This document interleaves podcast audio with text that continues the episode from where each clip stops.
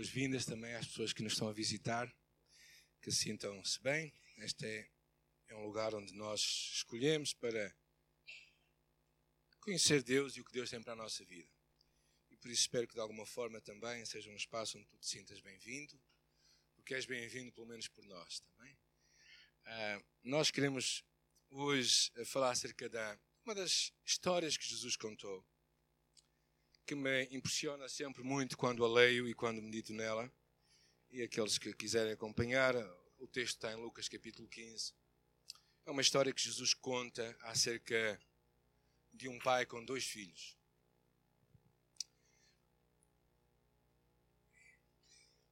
E por isso eu chamo a esta, a esta história um pai, que, um Deus que não para de nos amar. Porque o pai na história realmente é Deus. E uh, vemos uh, a forma deste pai mostrar o seu amor. Então vamos juntos ler esta passagem também diz assim: Chegavam-se a ele todos os publicanos e pecadores para ouvir. Os publicanos eram pessoas que cobravam impostos, mas eram conhecidos por roubarem as pessoas. Então diz aqui: chegaram-se a ele, a Jesus, todas aquelas pessoas, publicanos e pecadores, para o ouvirem. Os fariseus e escribas, que eram religiosos de então, murmuravam, dizendo: Este recebe pecadores e come com eles. É interessante o grupo de pessoas que se aproximava de Jesus. É, algumas delas, às vezes, não têm muito espaço nas nossas igrejas. O primeiro grupo era um grupo que era conhecido como os publicanos e pecadores. Pessoas que verdadeiramente viviam de uma forma irresponsável, sem grandes regras gerais. Algumas pessoas um pouco imorais, vamos chamá-las assim. E chegavam-se perante Jesus para ouvir a ele. E depois há um outro grupo de pessoas que são os bem comportados, os chamados fariseus e escribas, aquelas pessoas que vão à, à igreja, que se portam bem, que, que são pessoas mais ou menos de palavra. E... Mas curiosamente, diz aqui, chegavam sem ele. Quer dizer, aqueles dois grupos de pessoas, bem distintos, chegavam para ouvir Jesus falar.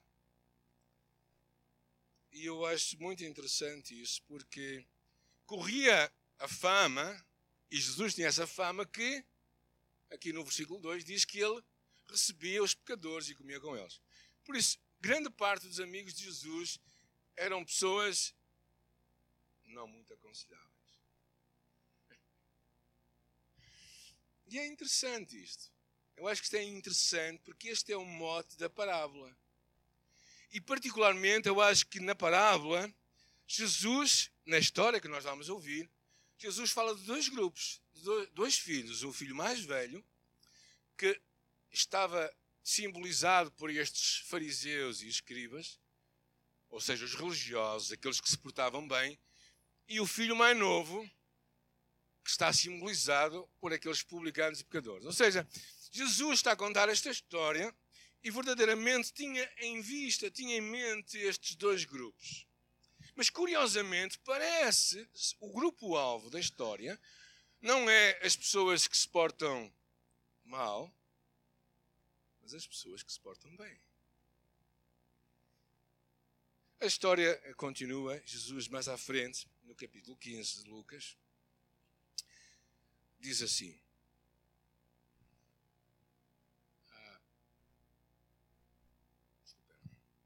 versículo 11 diz assim: Certo homem tinha dois filhos. O mais moço disse ao pai: Pai, dá uma parte dos bens que me cabe. Ele repartiu os haveres.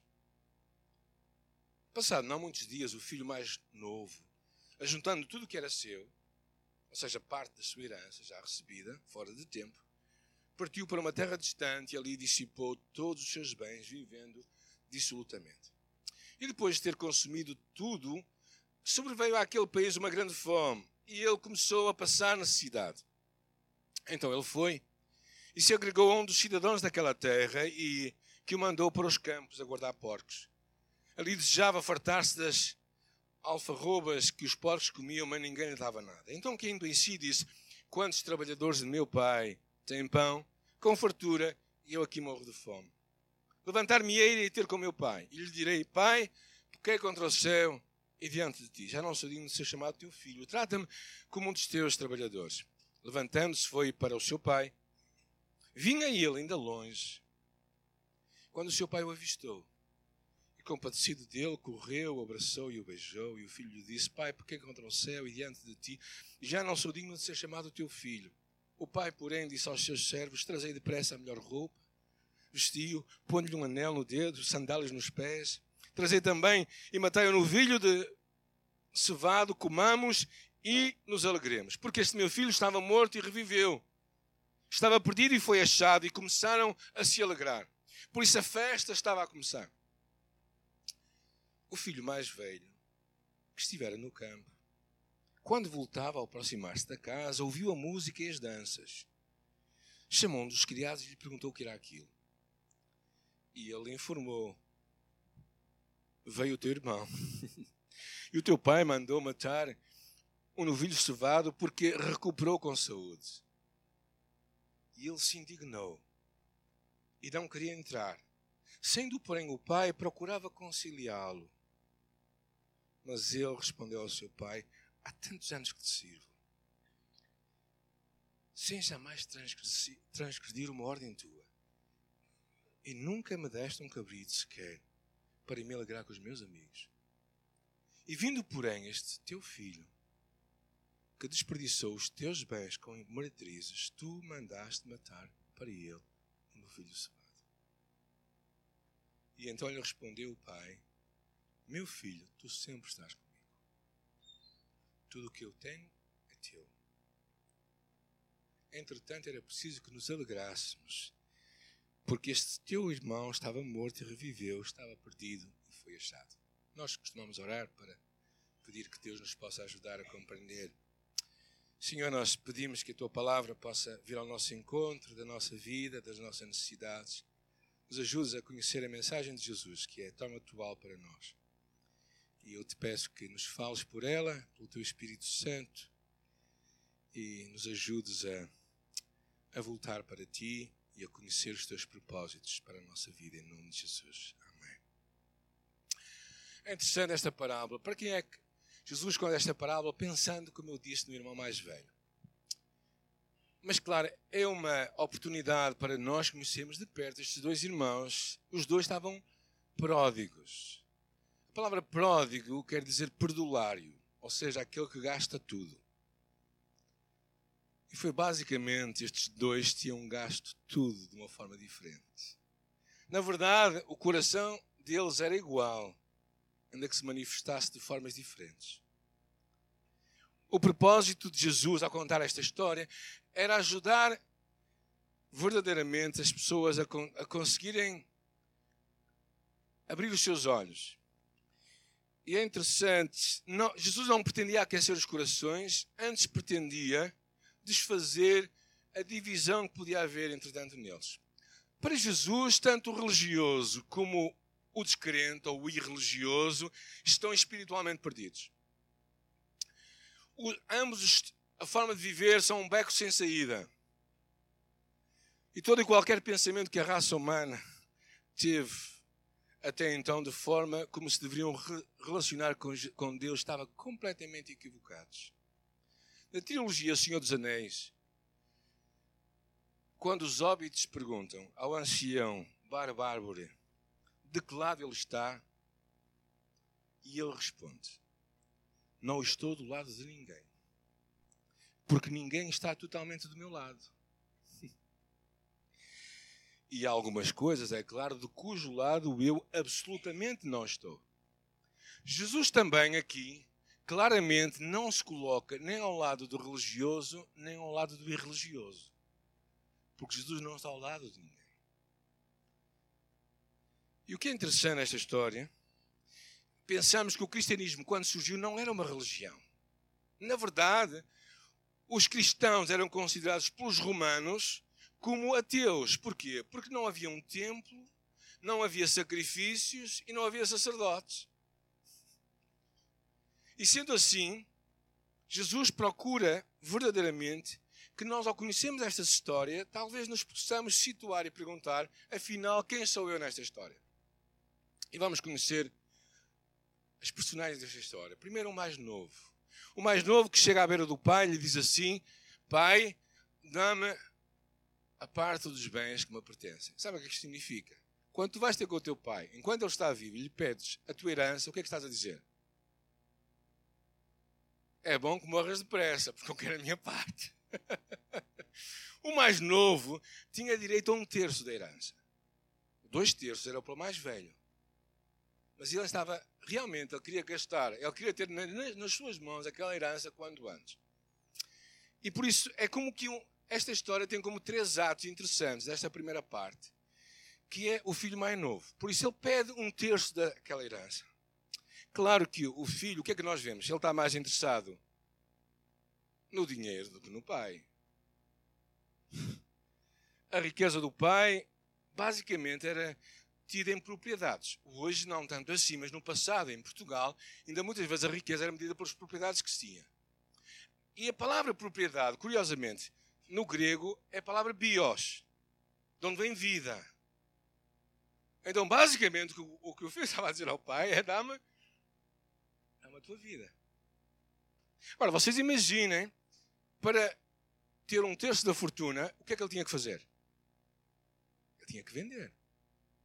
Então vocês podem imaginar, naquela comunidade pequena, que toda a gente começou a ouvir dizer que o pai dos dois filhos estava a vender. Porquê? Porque o mais novo queria a sua parte. Então, verdadeiramente, o pai suporta aquilo com enorme paciência com tremenda, aquela tremenda perda de honra que o filho lhe estava a dar. Além de ver o seu amor rejeitado, ele pacientemente, no meio daquela agonia toda, ele decide avançar e não deserdar o seu filho naquele momento, que ele poderia fazê-lo naquela hora mesmo. Na verdade, o pai poderia verdadeiramente até bater nele por causa daquela atitude desonrosa que o seu filho estava a ter para com ele. A segunda parte de, da história diz aqui que o filho mais novo, tendo a sua herança, o que é que ele fez? Juntou tudo e partiu para uma terra longínqua e ali desperdiça todos os seus bens e vive dissolutamente. E tendo gasto tudo, houve uma grande fome e ele começou a padecer necessidades. Ou seja, longe a segunda cena do primeiro ato, longe, perdido, sem dinheiro, sem honra, e ele acaba de cair em si e planeia voltar para casa.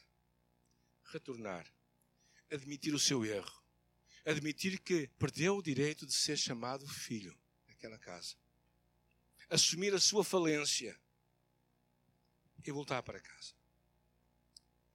Enquanto ele pensa nisto, chegamos à terceira cena do primeiro ato, que é muito interessante. Ele diz que levantando-se foi para o seu pai. E quando ele ainda estava longe, viu o seu pai, se moveu de íntima compaixão e correndo lançou-se-lhe ao pescoço e o beijou. E o filho lhe disse: Pai, porque contra o céu e perante ti já não sou digno de ser chamado teu filho. Mas o pai disse aos seus servos: Trazei a melhor roupa. Vestiu pondo-lhe um anel na mão e alparcas nos pés. O que o pai faz aqui é uma coisa completamente impensável. A primeira coisa que ele faz é que o pai corre em sua direção. As mulheres corriam, as crianças corriam, o pai de famílias nunca corria. O pai de família nunca mostraria as suas pernas perante as outras pessoas. Mas este pai, movido de grande amor, corre para ele. E claro, aquilo surpreende o seu filho, ele fica completamente desconcertado, mas mais desconcertado é o que o pai diz ao seu filho. Ele diz assim: Trazei depressa a melhor roupa e vistam-no. A melhor roupa possivelmente seria a roupa do próprio pai. Um sinal de que ele estava recebido na sua casa, era completamente restaurada a família. E o pai decide fazer uma coisa ainda maior. Ele diz: Matem Matem o quê? O novilho mais gordo. O novilho mais. Quando eles matavam o novilho mais gordo, normalmente era festa rija para toda a gente.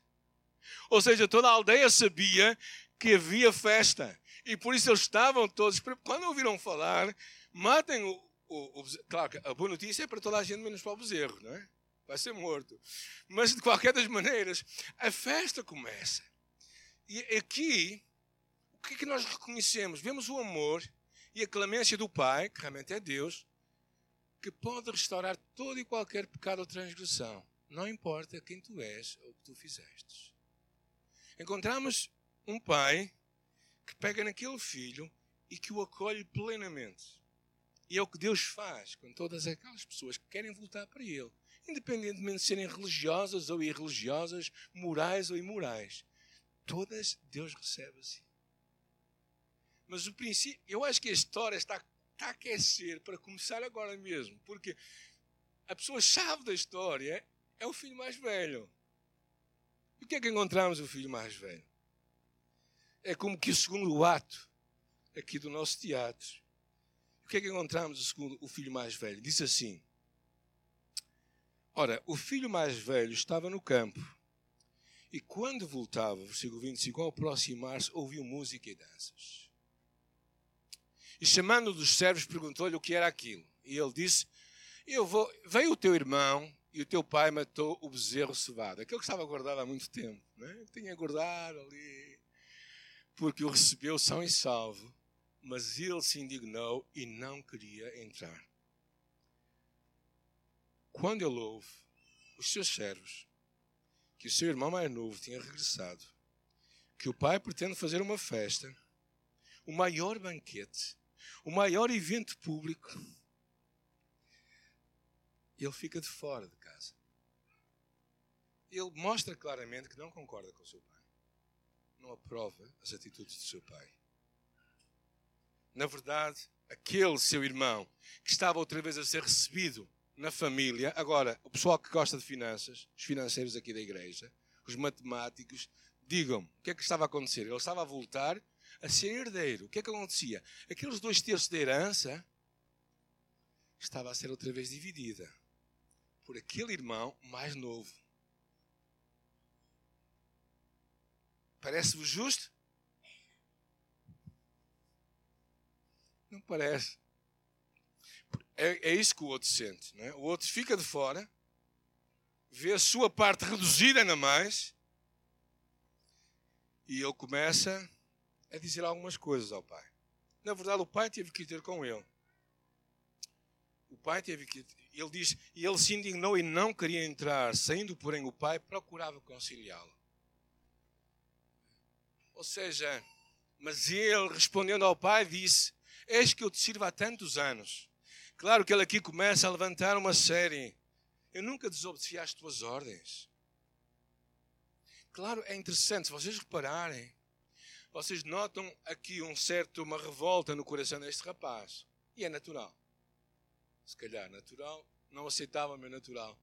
E ele começa a dizer, ele nem trata o pai como o pai. Parece que ele está a dizer, olha, escuta lá. Ou seja, ele, há aqui um tão, eu acho que um certo desrespeito para com o pai, que numa cultura de há 20 séculos atrás, merecia todo o respeito e a forma de o tratar era muito diferente do que é dos dias de hoje. Sabem que eu cresci nunca podendo chamar o meu pai, tratá-lo por tu. Alguém é desse tempo? Alguns, poucos. nós tratávamos por você. E para nós era uma questão de respeito.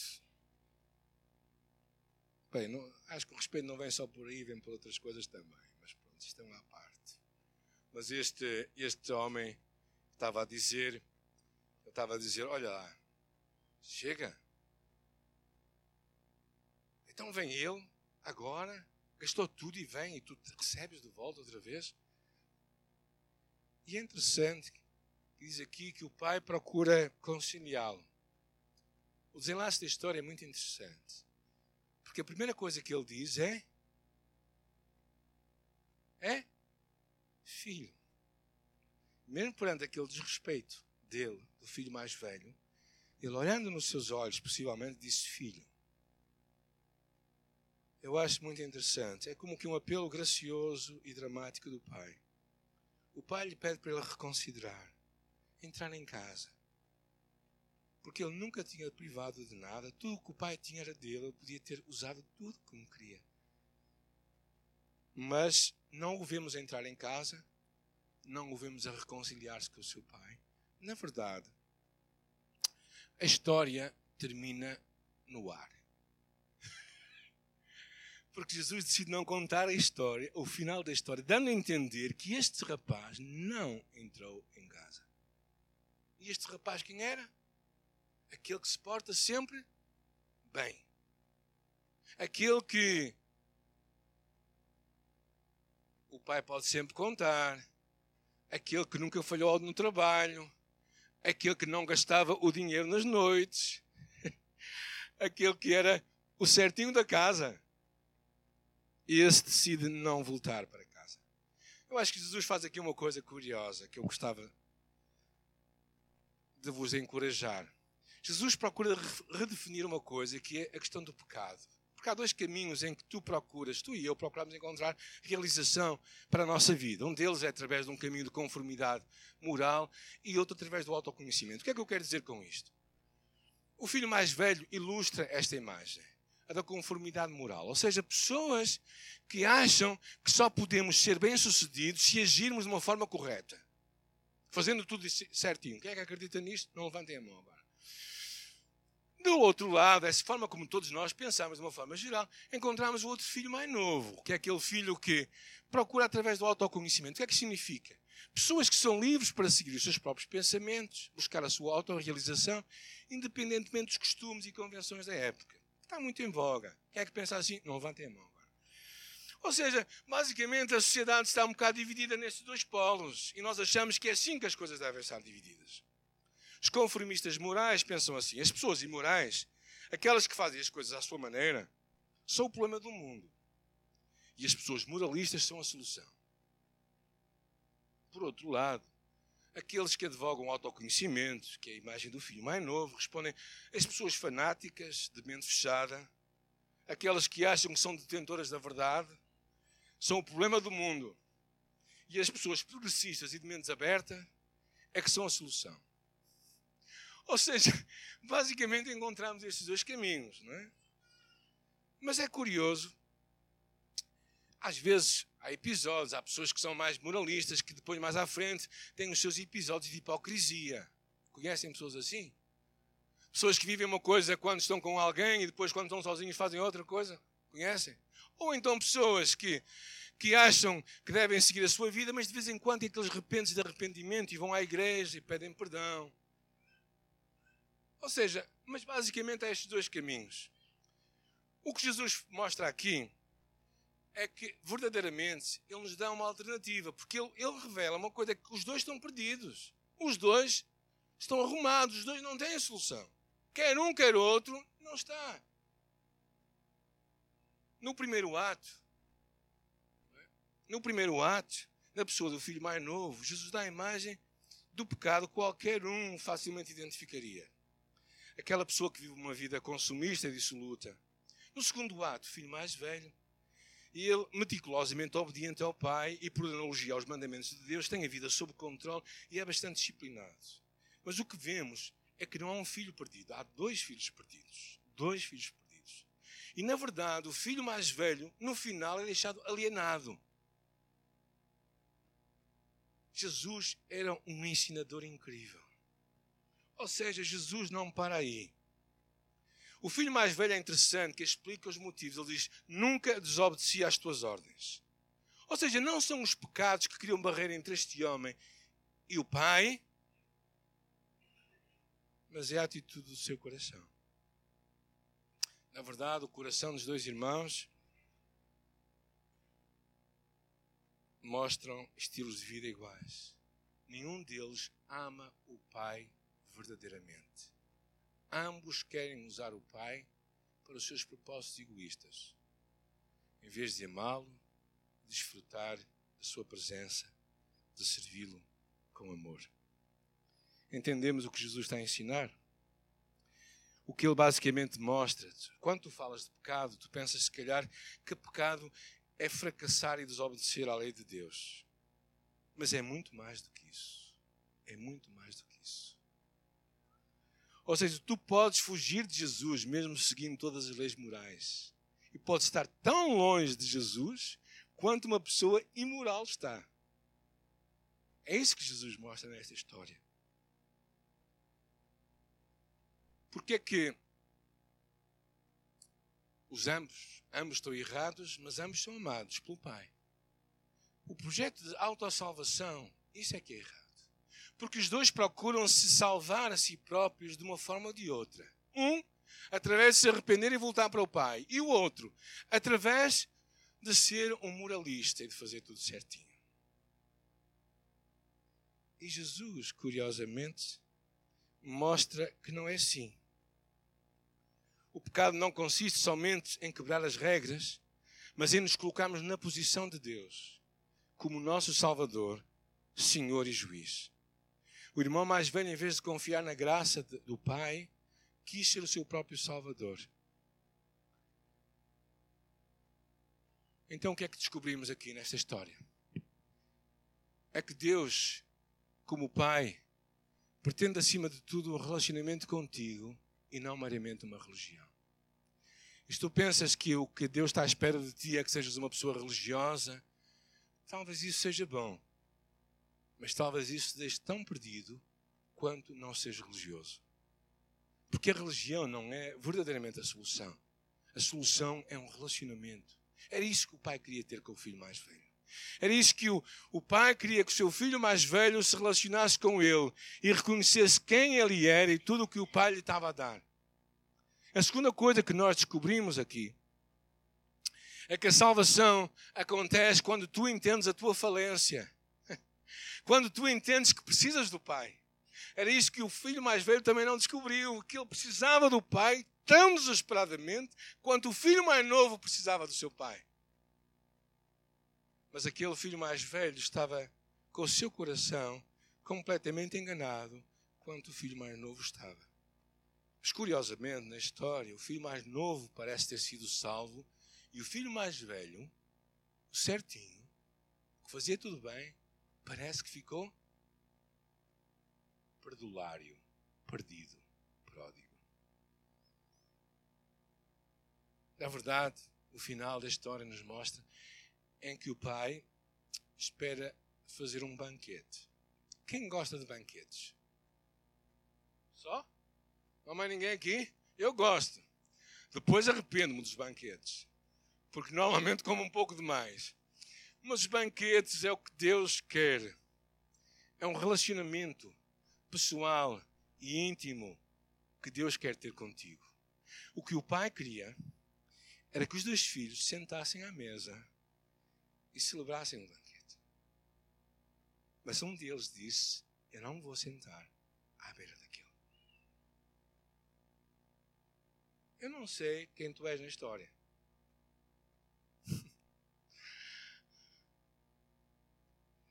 Porque eu acho que há muitos filhos mais velhos aqui.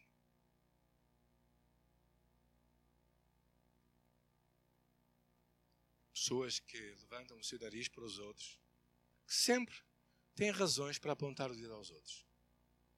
Sempre tem razões de mostrar como é que o outro errou. Mas se calhar nunca percebem o quanto eles precisam da graça de Deus tão ou mais desesperadamente que o seu irmão pai na história é Deus. E tu quem és?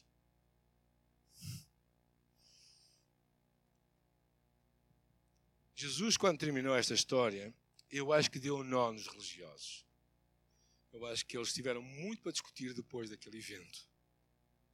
Por isso é que nós temos um curso chamado Curso Graça, porque falamos deste assunto mesmo. Porque é que nós fazemos o quê para, para Deus? Eu espero que nesta manhã tu possas descobrir um Deus que te ama e que te aceita tal qual tu és. Por isso tu podes chegar à sua presença, porque Ele te ama. Vamos orar. Senhor, nesta manhã nós estamos gratos por aquilo que tu nos falas, por aquilo que Jesus contou, as suas histórias, a forma como ele conseguia tocar de uma forma tão profunda no coração do ser humano, para que nós pudéssemos voltar para ti. O que tu queres, na verdade, de cada um de nós, é simplesmente uma oportunidade para termos um relacionamento contigo. Um relacionamento que é baseado não na nossa bondade, nem no nosso cumprimento das regras, mas um relacionamento que é, que é baseado no facto de tu seres um pai amoroso. Pai a quem nós podemos chamar Abba Pai. Um pai que nós podemos ver a correr, a quebrar todos os trâmites do aceitável para poder vir ao nosso encontro. Obrigada porque nesta história tu és esse pai, esse pai que não para de nos amar, esse pai que não para de estar interessado conosco e que nos mostra que o que nos vai tornar aceitáveis não é as nossas próprias obras, mas é recebermos o teu amor. E por isso, nesta manhã, eu oro que tu possas falar a nossa vida e nos ajudes a receber o teu amor, o teu amor para a nossa vida, Senhor. O amor do Pai, que não está a apontar o dedo, mas o Pai que procura reconciliar-se e que nos chama à parte e diz: Filho, meu filho. Não é bom que nos alegremos, porque este teu irmão estava perdido e foi achado. Senhor, ajuda-nos a nos alegrar por aqueles que estão perdidos e que estão a ser achados nesta manhã. Eu oro que tu faças isso para a tua glória, Senhor, e para que pessoas te venham a conhecer como um Deus amoroso e um Deus com quem quer ter um relacionamento conosco. Nós pedimos isso em nome de Jesus.